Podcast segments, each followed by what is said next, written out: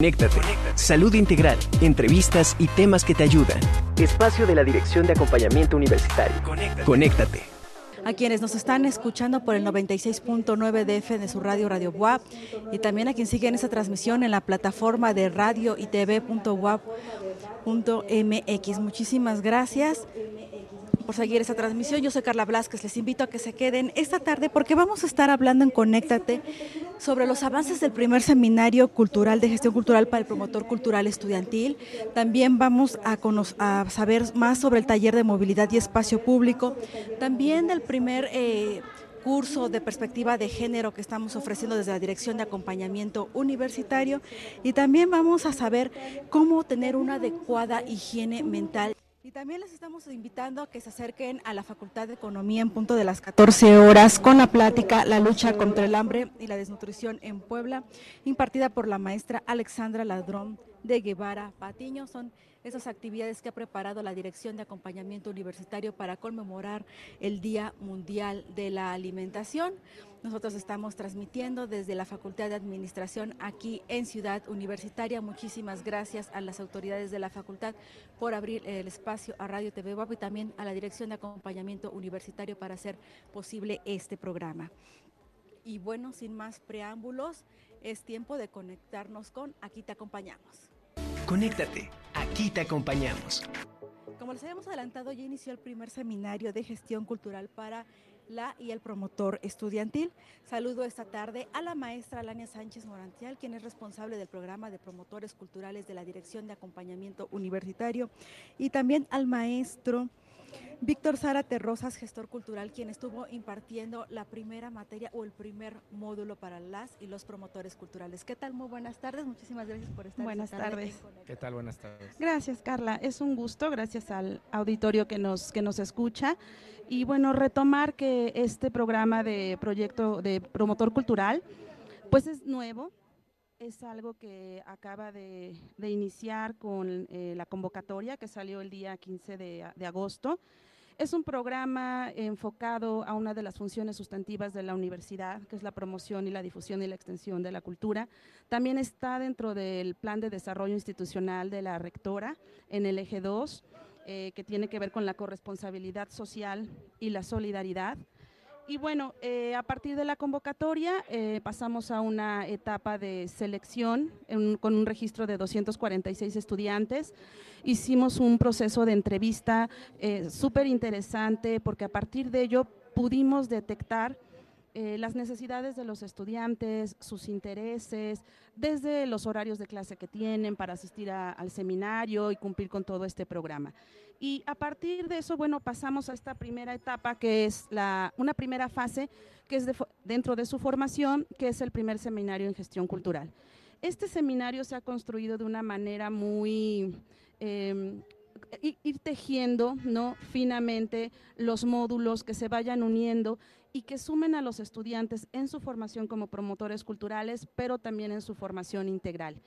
Eh, iniciamos ya con el primer módulo, fueron cuatro sesiones, lo estamos llevando a cabo los días viernes y sábados y eh, vamos a dar inicio este viernes con el segundo módulo.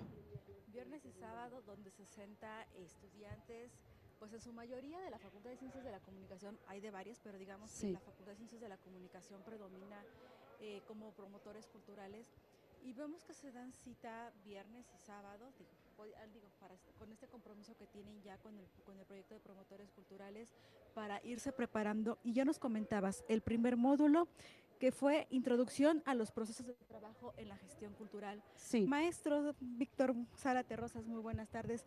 ¿Qué fue lo que vieron las y los estudiantes, bueno, ya llamarles promotores y promotoras culturales en este primer módulo?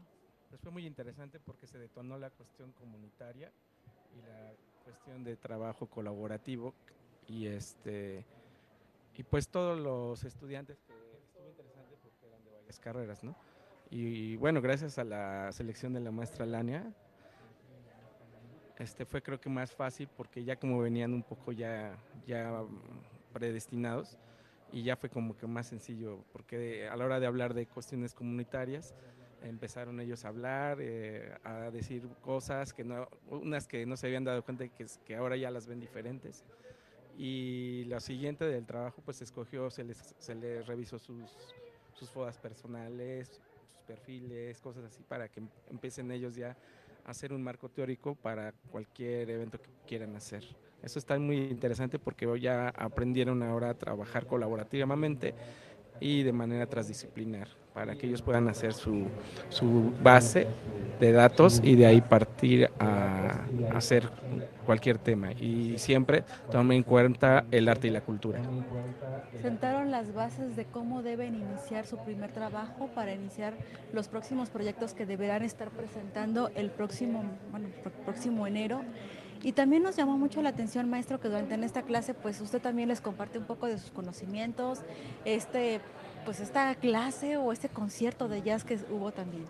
Sí, claro, creo que también eh, debes de dar, como que aparte de que hablar, tienes que ver que te vean también ellos lo que estás haciendo, ¿no? Para que sea congruente lo que dices, ¿no? Y ellos se den cuenta que ellos también tienen que hacer lo mismo, ¿no? De alguna forma, ¿no? Y también pues se complementa lo que usted lo que usted ya tiene de experiencia y, es como que darles una idea. Yo me quedé mucho con el mensaje que les dijo que pues ya es una idea, es compartirlo sobre lo que ya pueden estar realizando. Sí, exacto. Entonces ya ellos ya lo, lo, pueden empezar a trabajar con buenas bases y, y, aprovechar también sus conocimientos de su carrera, ¿no? Perfecto, maestro. Y entonces este fueron cuatro sesiones en las que estuvieron aprendiendo. Exactamente, fueron cuatro y hasta faltaron más, porque hay muchas cosas que, se les pueden enseñar, pero creo que el primer bloque fue muy interesante, muy informativo y la verdad, este, pues ahí se les, se les pasó muchísimo material que ellos ya pueden poco a poco irlo estudiando ¿no? y repasando. Entonces, ¿qué, eh, digamos, cómo nos está entregando ahorita a los primeros promotores culturales con este módulo? Pues ya la cuestión comunidad bien, bien lista, el trabajo colaborativo listo para trabajar con bases. Eh, eh, lo que te decía, el trabajo ya transdisciplinar, ya pueden hacer sus marcos teóricos, hacer su, su cualquier tema, porque a veces hablamos de temas muy controversiales y eso lo platicamos y fue muy interesante, cómo aterrizarlos, les enseñé a aterrizarlos y cómo puedan pues, salir adelante de, de varias formas. ¿no? Muchísimas gracias, maestro Víctor Zárate Rosas, gestor cultural, por haber estado esta tarde en Conéctate y por habernos compartido estas enseñanzas hacia las y los promotores culturales. Y para darnos una idea de cómo estuvo el trabajo de este primer módulo, le voy a pedir a producción de Radio TV Boab que nos comparta el siguiente video.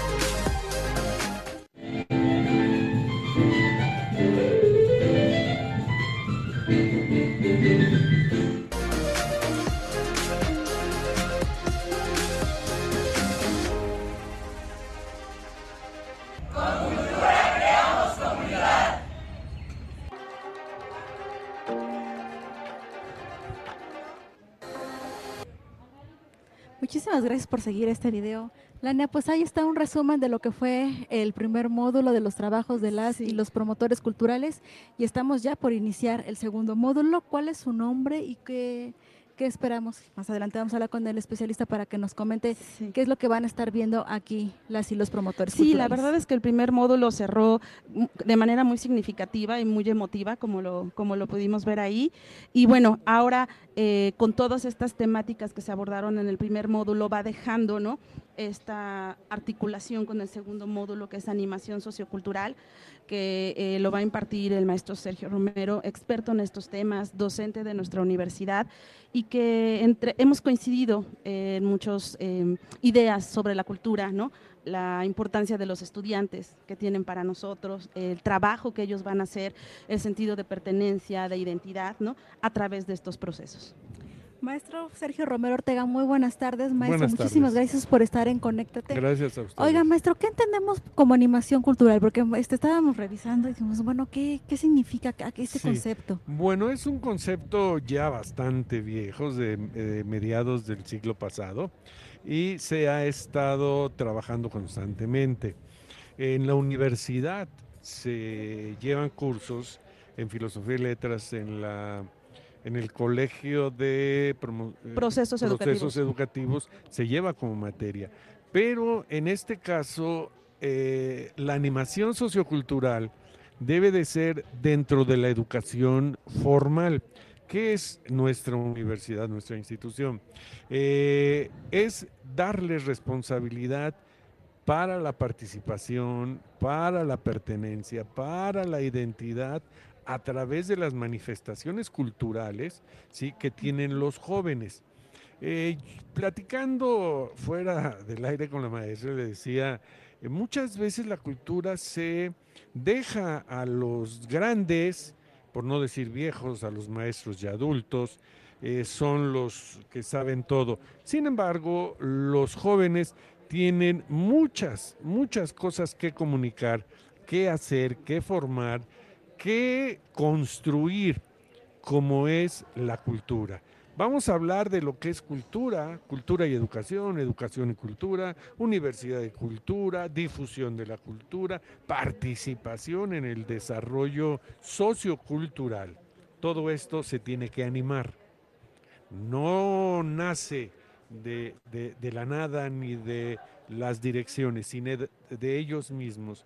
Ellos mismos animan ¿sí? a partir del diseño de proyectos, del trabajo colaborativo, como lo decía el maestro José Luis, eh, y eh, a partir de detectar necesidades expresivas culturales, plasmar les ocurre hacer eh, una revista de difusión cultural en su unidad académica, ¿sí? ayudarlos a gestionar eh, el recurso para que lo construyan, eh, a lo mejor eh, en la misma institución, los alumnos, etcétera.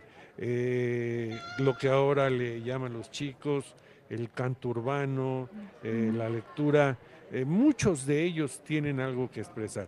Y por supuesto también rescatar parte de la cultura nacional, estatal, eh, que nos identifica. Es decir, lograr incorporar nuevas expresiones y divulgar las grandes para que muchos de los jóvenes estén enterados eh, quiénes son, de dónde vienen, dónde se desarrollaron. Entonces, eso es animar socioculturalmente a los grupos sociales.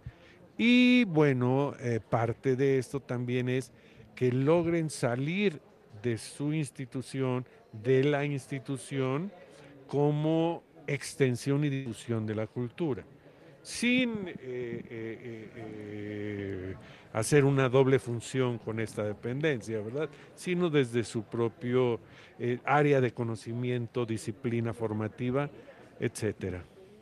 Entonces finalmente también ellos tendrán que empezar ya a pensar en algunos productos, en la forma de cómo ir difundiendo esta, esta cultura con revistas, película, bueno, películas, sí. claro que sí. Sí, sí, sí. Este, programas de radio, programas de televisión, quizá algunos cortos. Ah, claro, claro, eso también depende de ustedes, porque muchos de ellos pueden empezar a hacer cápsulas de difusión de lo que hacen en su unidad académica. Pueden vincularse con tutores, con docentes. Es decir, no es un trabajo solo de ellos, sino que ellos animen la participación y la inclusión de la comunidad, desde directivos, docentes y compañeros alumnos.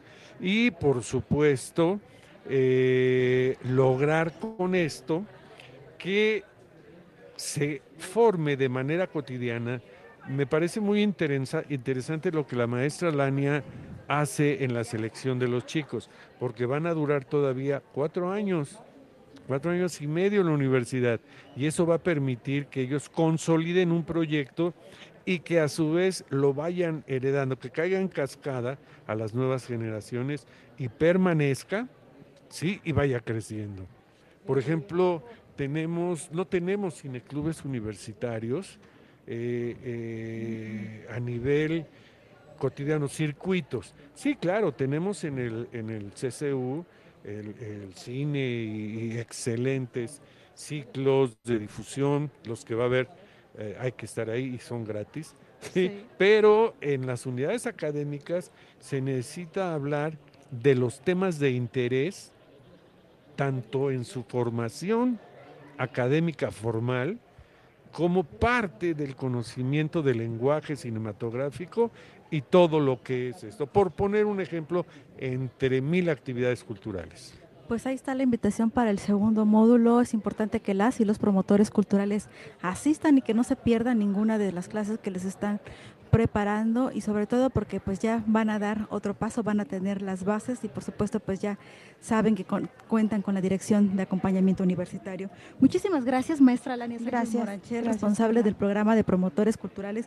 Muchísimas gracias maestro Sergio Romero Ortega, docente de educación superior por haber estado esta tarde en Conéctate. Gracias, gracias maestra Lania. Gracias. Muchísimas gracias y bueno pues ahora es, hora, es tiempo de conectarnos con la igualdad.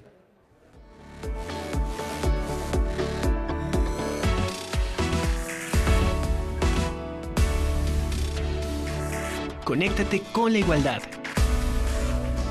Con la igualdad.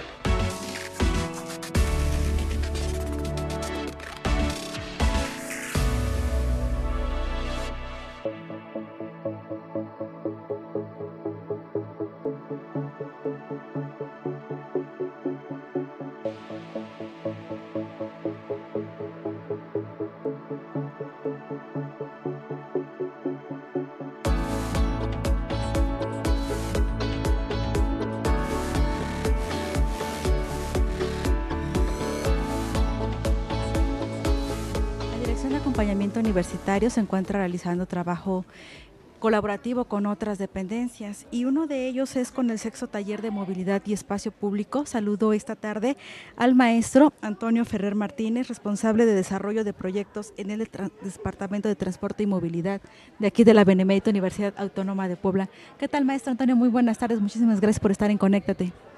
¿Qué tal? Buenas tardes. Este, muchas gracias por la eh, oportunidad de participar en su programa. Estamos muy, muy contentos y pues gracias por la invitación. Muchísimas gracias, maestro. Maestro, es el sexto taller de movilidad. Platíquenos de qué trata y cómo es que la Dirección de Acompañamiento Universitario con el Departamento de Transporte y Movilidad están realizando esta actividad.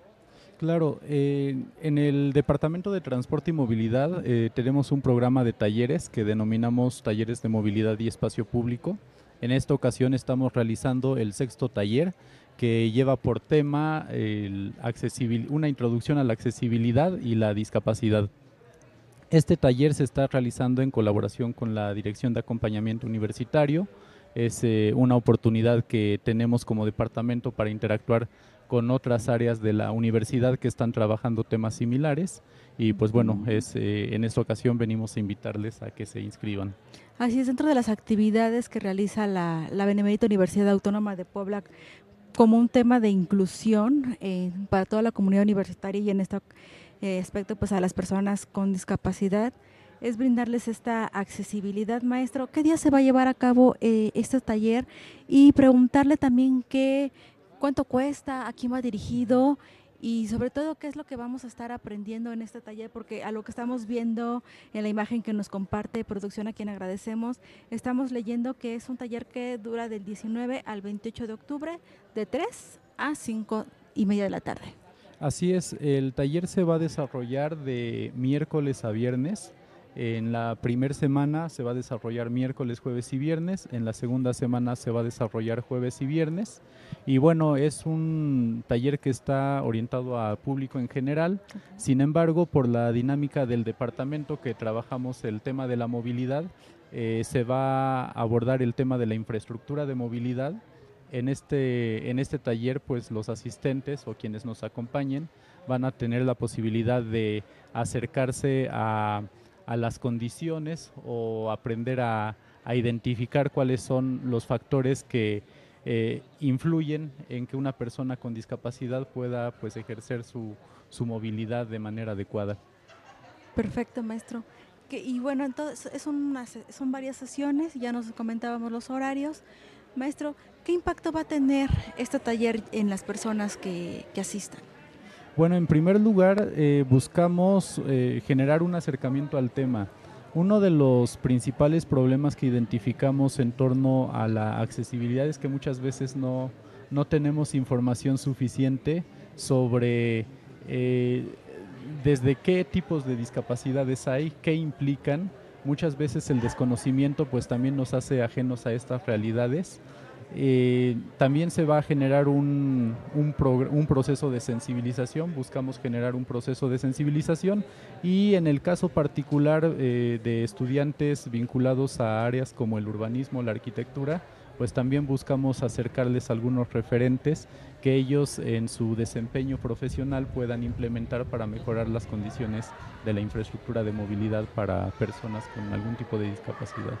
Así es, principalmente porque, bueno, eh, pues digamos como que no todas las personas con discapacidad pues tienen precisamente esta accesibilidad de tránsito en, en algunos espacios, no solamente, eh, pues estamos hablando pues en los espacios públicos principalmente, y tampoco eh, muchas personas tenemos el conocimiento sobre el protocolo de acercamiento con ellas y con ellos, ¿no? Porque también para esto en este aspecto, digamos, la Dirección de Acompañamiento Universitario. Ya atiende este tema con el taller Creando Empatía, que es un taller que está enfocado a toda la comunidad universitaria, en la que facultades y, dependencias ya han tenido oportunidad de participar, ya nos han platicado sobre lo que consiste este, este taller, y que finalmente también este trabajo que se viene realizando en la DAO se complementa con este sexto taller que vienen ustedes también impulsando precisamente para garantizar la inclusión de todas las personas con discapacidad Efectivamente, de hecho el, acercamiento que se generó a la Dirección de Acompañamiento Universitario se generó precisamente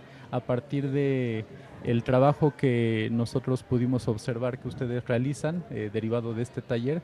Y bueno, eh, en este caso la dirección nos va a dar la oportunidad de presentar este, este, una sesión de este taller, la vamos a realizar en el, en el marco del sexto taller de movilidad y espacio público. Maestro, recuérdenos por favor las fechas. Este, ah, y dónde nos podemos inscribir, claro, eso es lo más importante. Ah, ¿En qué horarios y a dónde podemos acudir para inscribirnos o cómo nos inscribimos? Claro, eh, las fechas son del 18 al del 19 al 28 de octubre.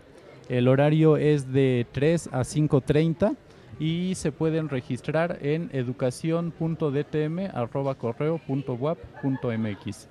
Ahí pueden hacer su registro solamente enviando su nombre y bueno, nosotros ya este, los consideramos para ingresar al taller. ¿Qué aspecto, bueno, una vez ya inscritos en, en este correo que nos acaba de proporcionar este maestro, ¿qué, puede, qué, necesitamos esperar? ¿Qué tiempo de respuesta? Porque luego nos escriben, ¿sabe qué es que escribí el correo y no me han dado respuesta? A lo mejor que nos pudiera dar algún tiempo también de plazo para responder este correo. Y algo importante que veíamos que este taller pues no tiene costo. Así es, efectivamente es de acceso libre. Eh, solamente necesitan hacer el registro por correo. Generalmente, el, a veces por eh, cuestiones de trabajo, el tiempo de respuesta es de un día, máximo dos días. Pero ahorita, sobre todo, ya se está acercando el, el taller. Este, vamos a, a tratar de responder lo más pronto posible. Pues ahí está, el tiempo se está terminando, también ya lo tenemos muy, muy cerca este taller maestro. Y pues ahí está la invitación a todo el público en general, no solamente a la comunidad universitaria, sino a todo el público en general para que se inscribe a este taller de movilidad y accesibilidad. Muchísimas gracias maestro Antonio Ferrer por haber estado esta tarde en Conéctate. Gracias con ustedes. Gracias a ustedes. Muchísimas gracias, pues ahí está la invitación también, pueden consultar este banner en las redes sociales tanto de DAO como también del, del Departamento de Movilidad. Ustedes nos encuentran en redes sociales como Dirección de Acompañamiento Universitario en Facebook, en Twitter e Instagram como arroba DAO-web. Y también les estamos invitando a que en Spotify estamos como audionautas, ahí también pueden encontrar una serie de podcasts que puedan ser de su utilidad. Muchísimas gracias.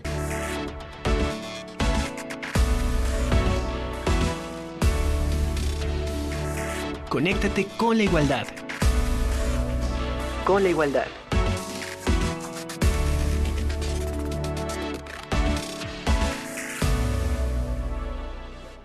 Muchísimas gracias por seguir en Conéctate. Les recordamos que en este momento la Dirección de Acompañamiento Universitario está realizando las actividades conmemorativas al Día Mundial de la Alimentación.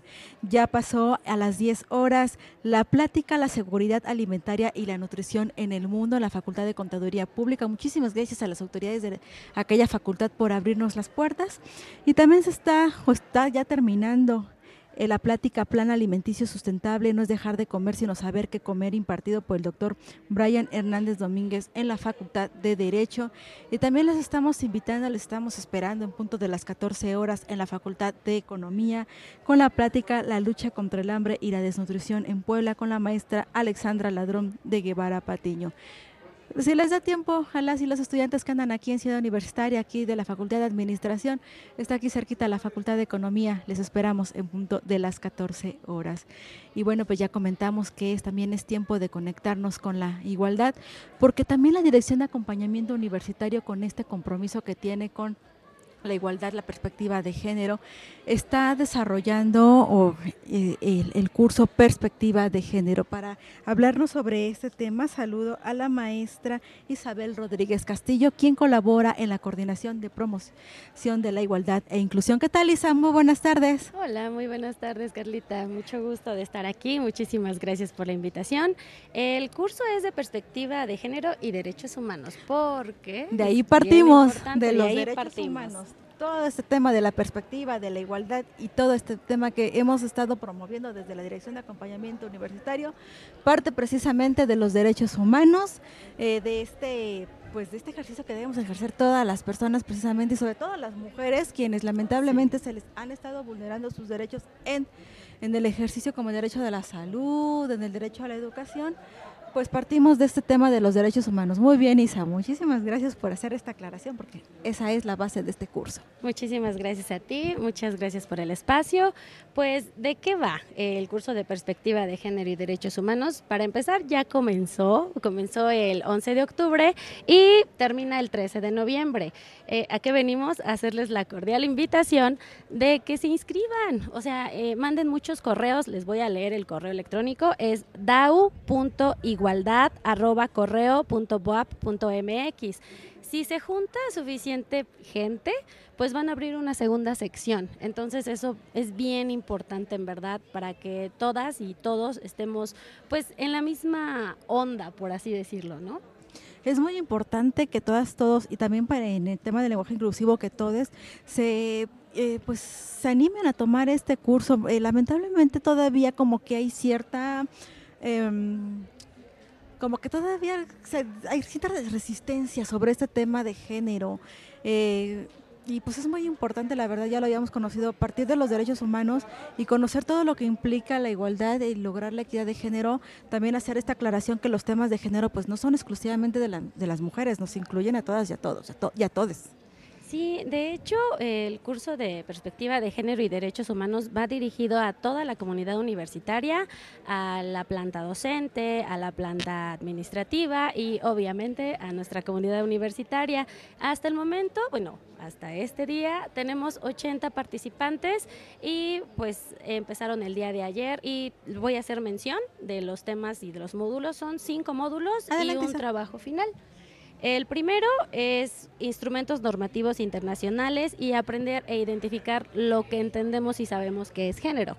El segundo es la igualdad y no discriminación en México. Bien importante porque a pesar de que sí existen muchas políticas, muchas iniciativas en las cuales parte que debe haber igualdad, paridad, pues la verdad es bien diferente. O sea, nuestra realidad es bien diferente. Todavía existen muchísimas deficiencias en el sistema para el apoyo a la mujer en este caso, ¿no?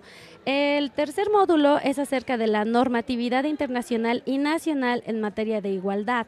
Aquí vamos a conocer los derechos humanos. Hay que recordar que nuestra realidad en México, en el país, es bien diferente a la realidad en otros países, ¿no? Ahorita hay eventos históricos en los cuales pues mujeres ya se están revelando en el uso del hijab, entonces es increíble lo que está sucediendo. El cuarto es precisamente violencia de género, lo que es en específico violencia contra las mujeres. Yo sé, entiendo que muchas veces es, pero a los hombres también respetable. Todas y todos nacemos con derechos humanos, la cuestión es que a nosotras nos llegan a vulnerar un poquito más, ¿no? Nuestros derechos, lo que queremos hacer, el papel que queremos desempeñar en la familia, nos, bueno, casi siempre nos cargan con roles de género, ya sabes que es mamá, que es trabajadora, que se dedica a esto, entonces es romper un poquito con ese esquema. El quinto es ya sabes, la comunicación y lenguaje incluyente. ¿Por qué nos cuesta tanto mencionarnos? Eh, yo a veces escucho los discursos y siempre dicen, es que todos, es que el alumnado y ajá, las alumnas qué, ¿no? O sea, las compañeras, los compañeros, les compañeres, eh, no nos cuesta nada. Eh, yo tengo ahí un conflicto a nivel personal, no es un conflicto en sí, sino que, ay, es que ¿por qué quieren que usemos la E, no? Ay, yo tuve alumnos y alumnas que me decían, profesora, a mí dígame por mi apodo. Pues es lo mismo, ¿no? A mí me gusta que me digan Isa, no, no pasa nada. Entonces es acerca de comunicación y lenguaje incluyente. Eh, aquí también vamos a tener muchos módulos de lecturas de género, vamos a tener muchísima información complementaria y lo que más me gusta es la forma de evaluación. ¿Cómo van a estar evaluando, Isa? Van a tener que diseñar, realizar, crear una infografía que hable exactamente de perspectiva de género, de violencia de género y de derechos humanos y de esta forma vamos a elegir la mejor y va a ser publicada en nuestras redes sociales. Obviamente no la deben de, checar en otro lugar, debe ser pues de su cabecita, de su pensamiento, de sus ideas, ahí es donde sale pues es mucho lo que hace falta también material para difundir el tema de la perspectiva de género y generar conciencia, Isa. Como tú sabes, eh, la Dirección de Acompañamiento Universitario realiza desde el año trabajo, trabajo colaborativo con TVBUA para los 25N. Y en este año nos hemos centralizado en visibilizar las violencias en contra de las mujeres pueden decir es que nada más existe la física y la psicológica y económica, que es como que la que nos marca eh, la ley de acceso eh, de las mujeres a una vida libre de violencia, pero pues también está la violencia vicaria, la violencia obstétrica y es importante que todas y todos y todos conozcamos y visibilicemos este tipo de violencias que existen.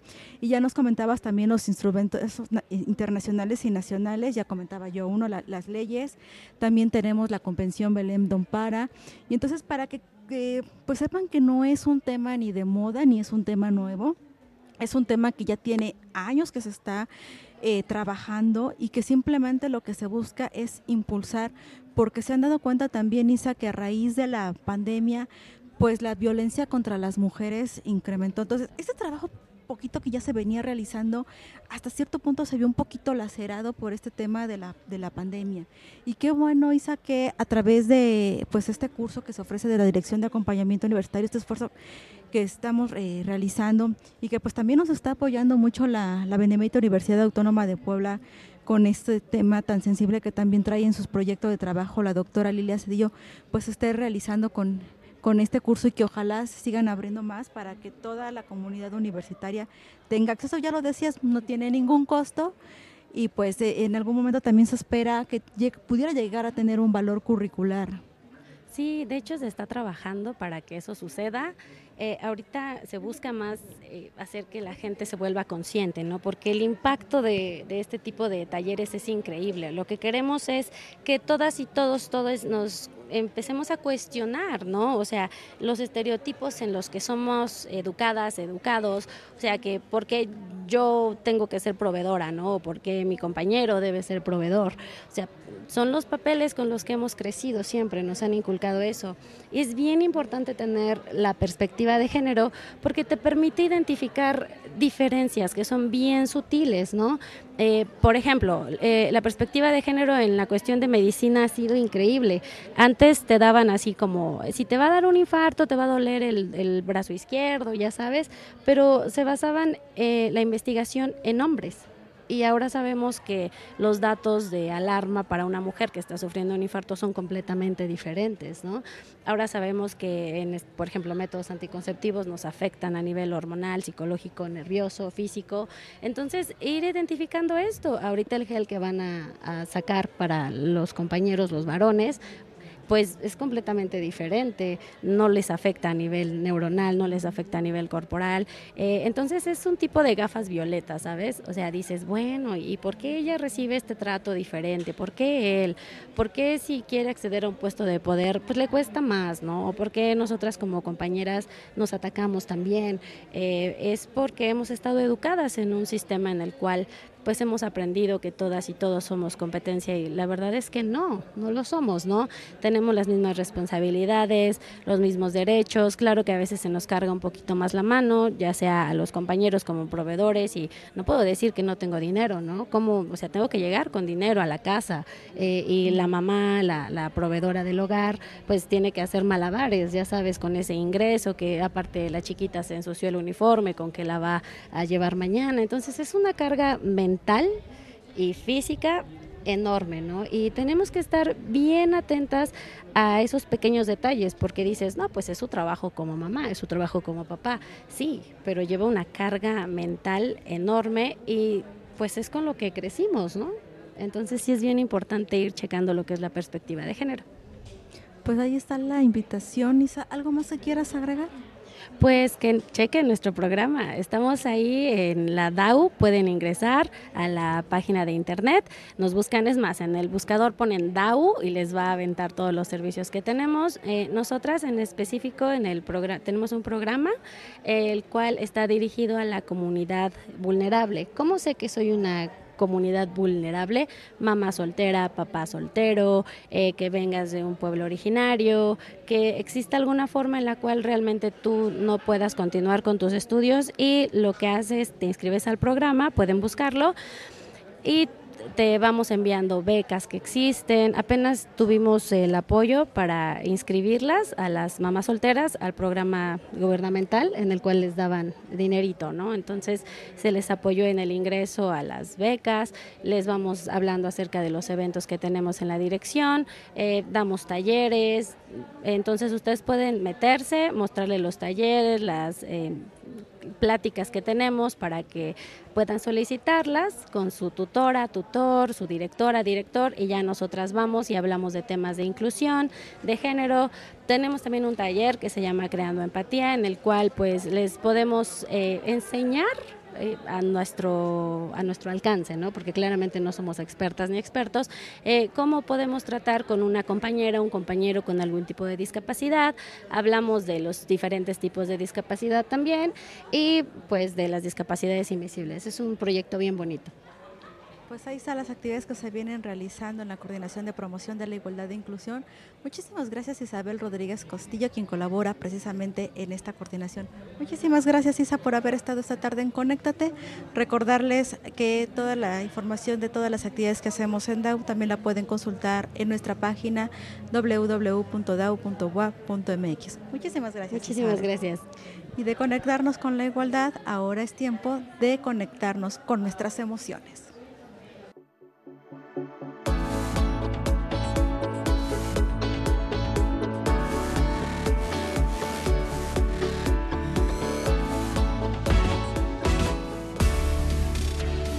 Conéctate con tus emociones.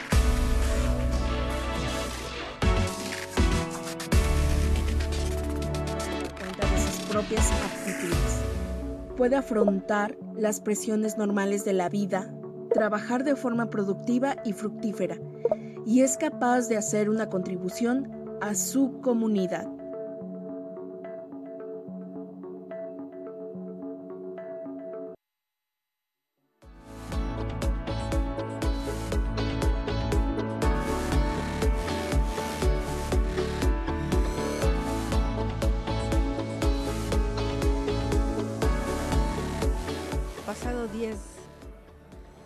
Así es, el pasado 10 de octubre conmemoramos el Día Mundial de la Salud Mental y pues en este año los organismos internacionales, nacionales y también en la Dirección de Acompañamiento Universitario hemos hecho énfasis en que se le dé prioridad a la salud mental. A veces como que nos preocupamos más por la salud física, por cuidarnos, por irnos a atender y a veces hasta para corregir ciertos problemas físicos, pero la salud mental como que no le ponemos mucha atención de ahí la importancia y el mensaje de, de darle prioridad a nuestra salud mental después de todo lo que hemos estado pasando. Saludos a tarde a la psicóloga Daisy Vázquez Hernández, quien viene a hablarnos precisamente de una adecuada salud mental. ¿Qué tal Daisy? ¿Cómo estás? Hola Carla, muy buenas tardes. Primero que nada, gracias por la invitación. Y bueno, enseguida me gustaría comentarte hacia dónde vamos el día de hoy. Me gustaría hablar, creo que el tema de la salud mental es muy importante, se ha trabajado mucho por visibilizar cuáles son estas eh, necesidades en cuanto a la atención y el tratamiento de la salud mental. Sin embargo, creo que eh, es muy oportuno que todas y todos conozcamos cuáles son esos recursos que tengo a mi alcance para poder tener una adecuada higiene mental, que no ¿Y cómo podríamos entonces diferenciar la salud mental con la higiene mental? Bien, bueno, eh, según la Organización Mundial de la Salud, eh, la salud mental tiene que ver más con una condición, o sea, de entrada está condicionado y es una condición relativa de nuestros estados mentales. ¿A partir de dónde se condiciona? Bueno, tenemos diferentes factores. Uno de ellos es el factor genético. Si genéticamente yo tengo un historial de eh, alguna situación específica, un trastorno mental, muy probablemente tenga yo una predisposición. Pero también está el factor social. Entonces ahí nos damos cuenta que todo aquello que tenga que ver con las interacciones sociales que nosotros tenemos día a día también va a influir. Tenemos el factor eh, individual que tiene que ver ya con aquellos recursos, aquellas, aquellas herramientas que yo tengo y de las que yo dispongo para mantener mi propia salud mental. ¿ok? Entonces, si te fijas, es como integral, no solo es una, una cuestión eh, genética a la que ya estoy condenado un momento. Y aún si ya la tengo diagnosticada, em, puedo, puedo eh, implementar acciones que tienen que ver con esta higiene mental. Ahora, ¿a qué me refiero cuando hablo de higiene mental? Bueno, tiene que ver con una serie de actividades, de acciones que puedo realizar yo a nivel mm. individual eh, para generarme un estado mental, una salud mental más eh, satisfactoria, más plena, más saludable, ¿sí? Por ejemplo, eh, y, son cosas que tenemos al alcance de nuestra mano. Decías hace un rato, eh, a veces atendemos más como las, la salud física o cuestiones como más visibles, ¿no? Lo que no se ve, difícilmente lo atendemos. Pero tenemos recursos a nuestro alcance, no se paga por ello. Por ejemplo, hablaba yo hace un momento con, una persona que coincidimos aquí antes en tu programa, em, hablar de lo que tiene que ver con la gestión emocional, atender nuestras emociones, el poder em, expresar adecuadamente, reconocer, nombrar mis emociones y saber que yo me puedo hacer cargo de esto que estoy sintiendo. Ajá. El hecho de asumir esta parte activa, esta responsabilidad de lo que yo estoy sintiendo, ¿qué puedo hacer con ello? No solo soy como un sujeto pasivo, que está aquí esperando a ver qué, qué pasa con mi vida, ¿no? Yo puedo hacer algo. La gestión emocional puede ser una práctica diaria para mantener una adecuada higiene mental. Pues ahí está, entonces ahí tenemos una herramienta. ¿Existirán más herramientas que nos dices que no tienen ningún costo? Eh, bueno, sí, una de ellas es implementar, por ejemplo, meditación.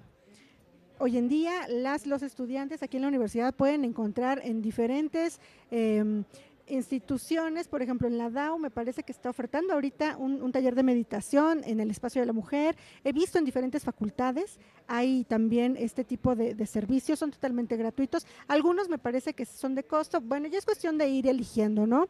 Em, pero el implementar en nuestra práctica diaria la meditación es algo que nos va a ayudar a mantenernos más conscientes, no más en el aquí, más en el ahora.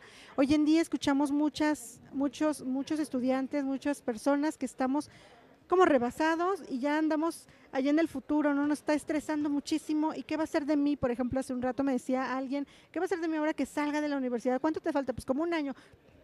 ¿Sí? Todavía no es el momento. Entonces, practicar meditación nos va a ayudar muchísimo. Eh, acudan a terapia, Acudir a terapia es una de las herramientas que también tenemos. Existen instituciones aquí en la, en la Dirección de Acompañamiento Universitario, está la Coordinación de Bienestar Emocional. El servicio es totalmente gratuito para las y los estudiantes. Existen también otras instituciones dentro de la misma universidad que dan este servicio eh, a estudiantes, a población abierta. Fuera de, fuera de la, de la universidad también hay estos servicios. Insisto, ya es cuestión de ir identificando si quiero iniciar eh, mi servicio terapéutico, por ejemplo, en una institución pública o prefiero agilizarlo y, hacerlo en una institución privada, por ejemplo.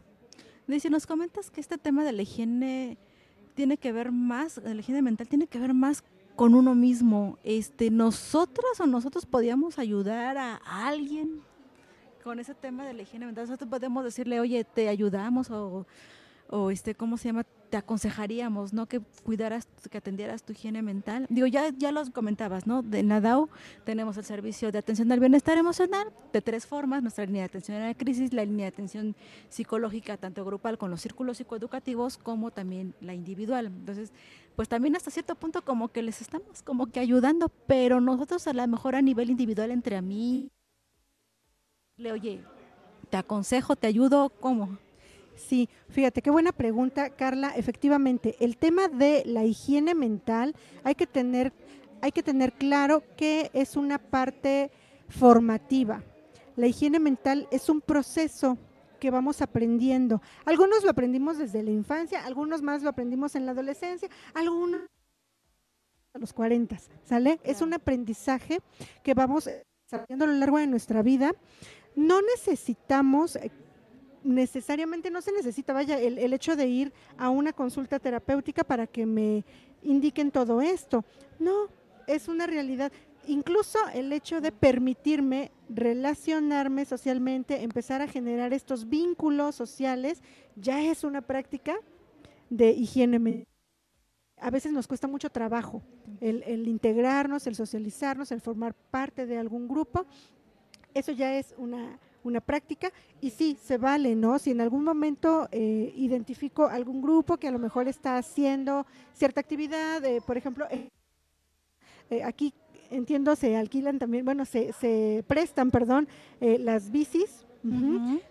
Yo he visto que incluso se reúnen, hacen su recorrido, lo hacen en grupo. No necesariamente tengo que ir a un espacio terapéutico para que me indiquen esto. ¿Puedo hacerlo así? Sí. Este, si yo conozco algunas de estas herramientas para mantener una higiene mental adecuada, claro, no me cuesta nada el compartírselo al vecino, ¿no? Es decisión del otro tomarla o no. ¿Sale? Esto es muy importante reconocerlo.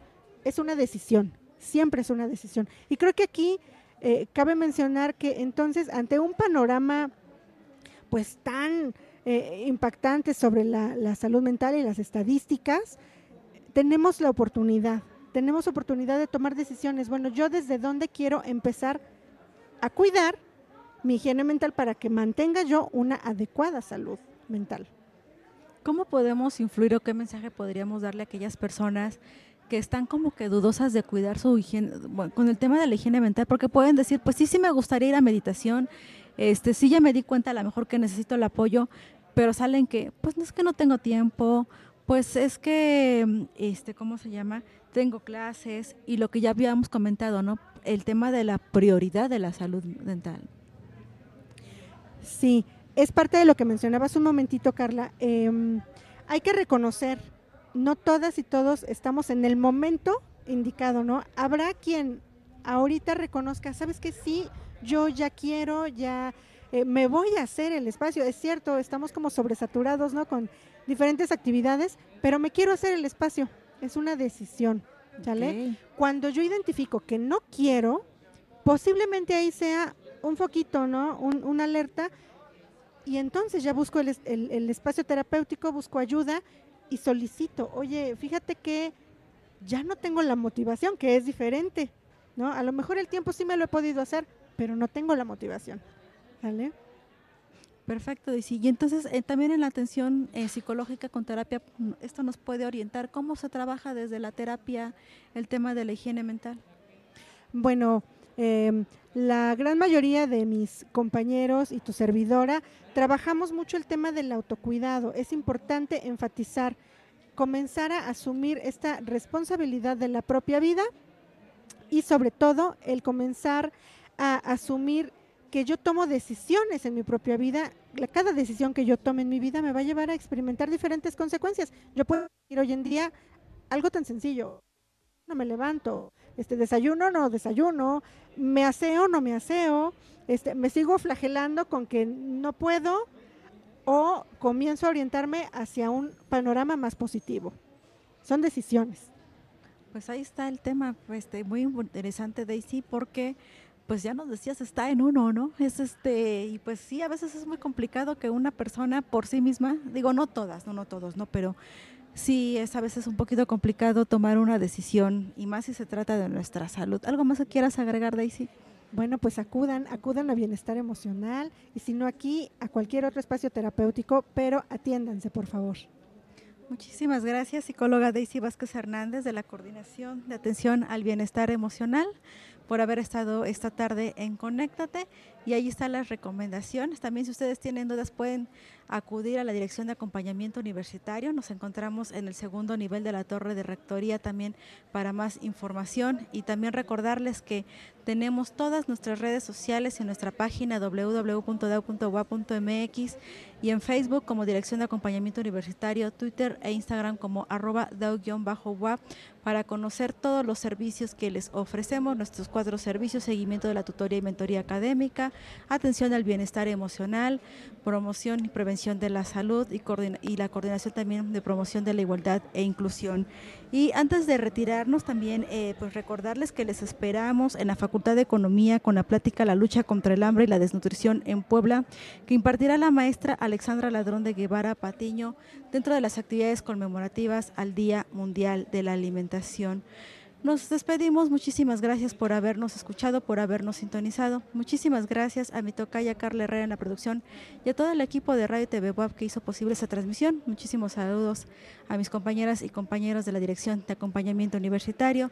Yo soy Carla Blasquez. Nos estamos conectando el próximo miércoles.